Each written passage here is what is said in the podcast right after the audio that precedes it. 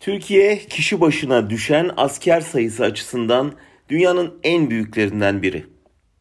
Yarım milyonu aşkın asker ve jandarmadan oluşan bir orduyu besliyor. Aynı nüfusa sahip Almanya'nın ordusunda Türk Silahlı Kuvvetleri'nin üçte biri kadar asker var. 300 bine yaklaşan polis sayısı yıldan yıla artarak asker sayısına yaklaşıyor.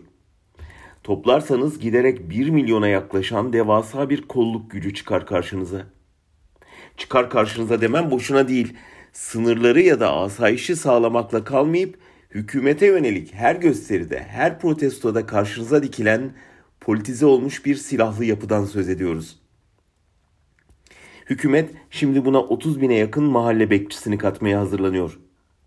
Erdoğan önceki yıl gece yatarken bekçi düdüğü duymak istiyorum deyince başlamıştı hazırlıklar.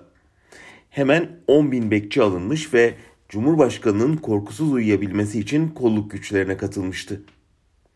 Lakin bekçilerin düdüğü olsa da acil bir durum olmadıkça silah kullanma, üst arama, araç durdurma, sorguya çekme gibi yetkileri yoktu.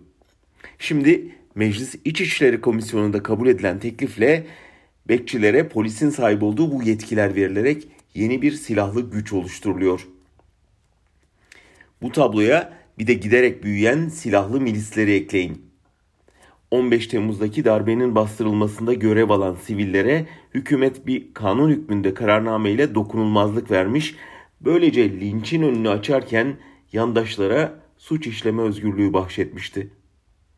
O dönem Erdoğan'ın baş danışmanı Şeref Malkoç bununla da yetinmemiş, milletin meşru müdafaa hakkını kullanabilmesi için ruhsatlı silah verilmesini gündeme getirmişti.